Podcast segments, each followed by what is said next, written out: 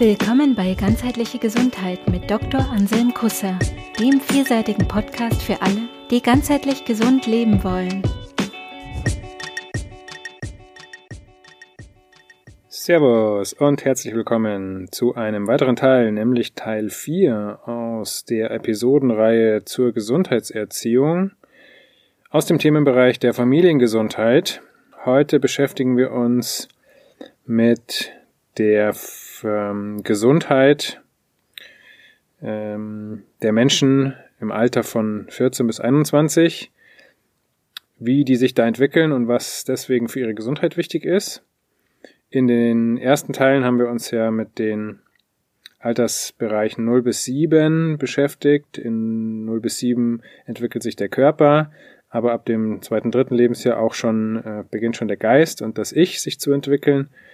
Im Abschnitt 7 bis 14 kommt der Geist dann ganz stark in den Vordergrund und das Denken entwickelt sich sehr dominant und präsent.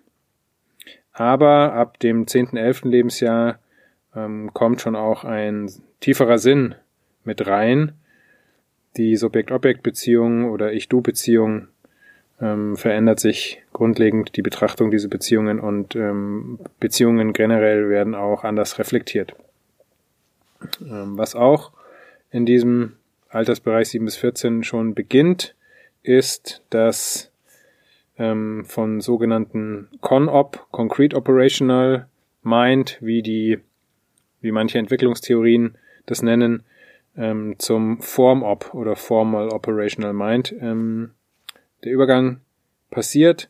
ConOp oder Concrete Operational Mind meint, dass ähm, Regeln und Rollen verstehbar sind und die auch ähm, integriert werden können und ausprobiert werden können. Also ich kann verschiedene Rollen einnehmen, ich kann mich in verschiedene Rollen hineindenken, hineinfühlen, ich kann Regeln akzeptieren, ähm, konkrete Regeln, wie ähm, tu nicht dies, mach bitte das. Ähm, das wird jetzt richtig äh, richtig möglich.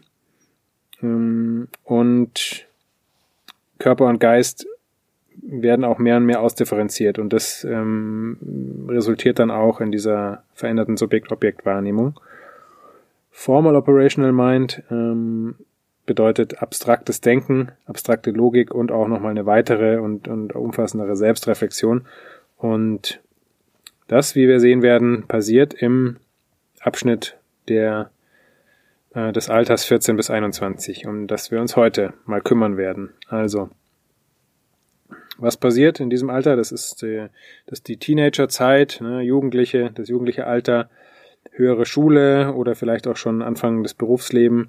Also ich habe schon gesagt, ähm, im, in 7 bis 14 beginnt schon ein tieferer Sinn sich zu manifestieren, eine Suche nach dem Sinn oder eine Frage nach dem Sinn.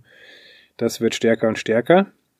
Hm, im dritten Abschnitt kommt der Sinn dann immer mehr in den Vordergrund.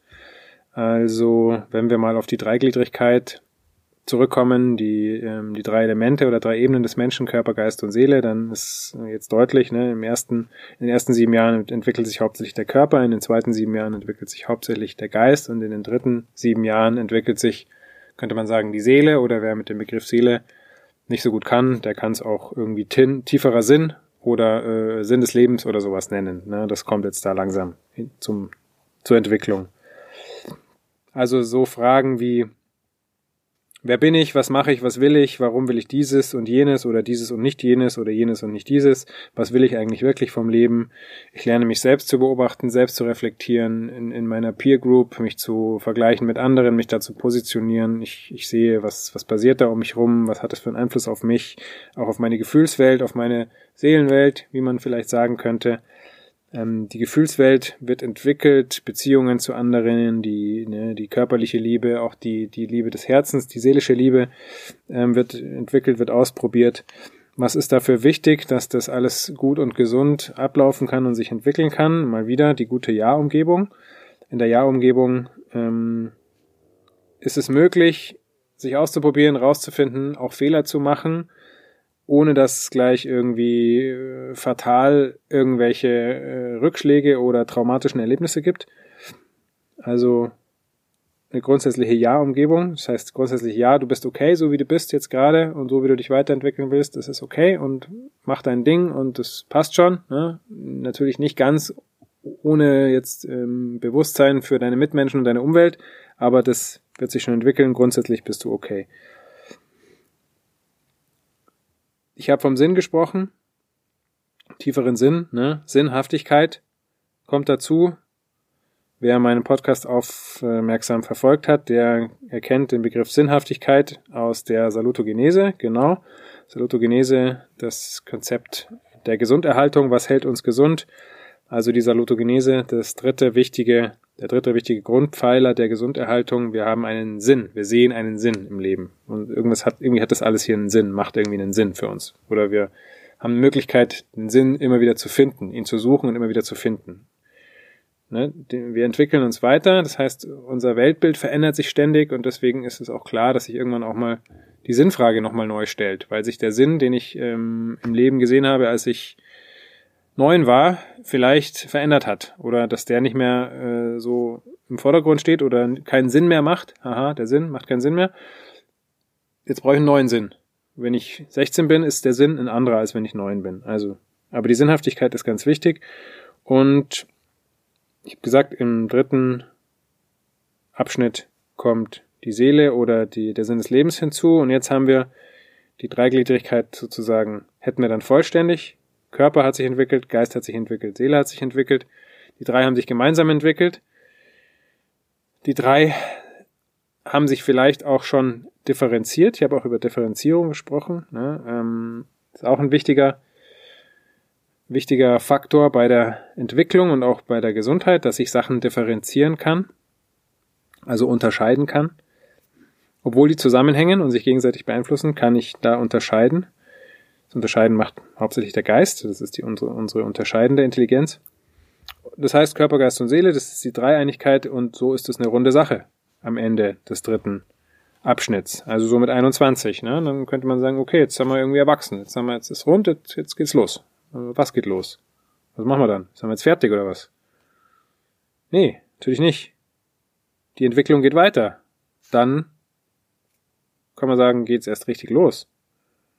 Jetzt ist es ein, so ein rundes Individuum, ne? Und jetzt kann man mal gucken, okay, wie, wie geht's weiter? Also einerseits ist nochmal wichtig zu betonen, denke ich, dass die Entwicklung, dass es nicht eine Entwicklung gibt, sondern dass es verschiedene Entwicklungsbereiche gibt. Ich kann zum Beispiel, habe ich schon gesagt, ne, auf der körperlichen Ebene sehr weit entwickelt sein, aber auf der geistigen Ebene nicht so weit. Oder ich kann zum Beispiel auf der moralischen Ebene sehr weit entwickelt sein, aber auf der körperlichen Ebene nicht so weit. Also da gibt's verschiedene sogenannte Developmental Streams oder Entwicklungsströme, auf denen man sich entwickeln kann. Und da kann man dann auch nochmal gucken, okay, bin ich denn ausgeglichen, weit entwickelt, in welchem Bereich möchte ich mich vielleicht noch weiterentwickeln. Und dann gibt's natürlich auch noch weitere Entwicklungsebenen. Also oberhalb der Körper, Geist, Seelenebenen gibt's, geht's noch weiter. Höhere Bewusstseinsstufen, ne? Darüber spreche ich ein anderes Mal. Wichtig ist, die Entwicklung geht weiter.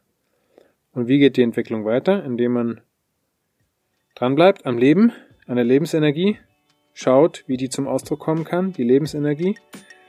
Lebensenergie ist Kreativität. Kreativität heißt, Lösungen zu finden, Wege zu finden, sich weiterzuentwickeln.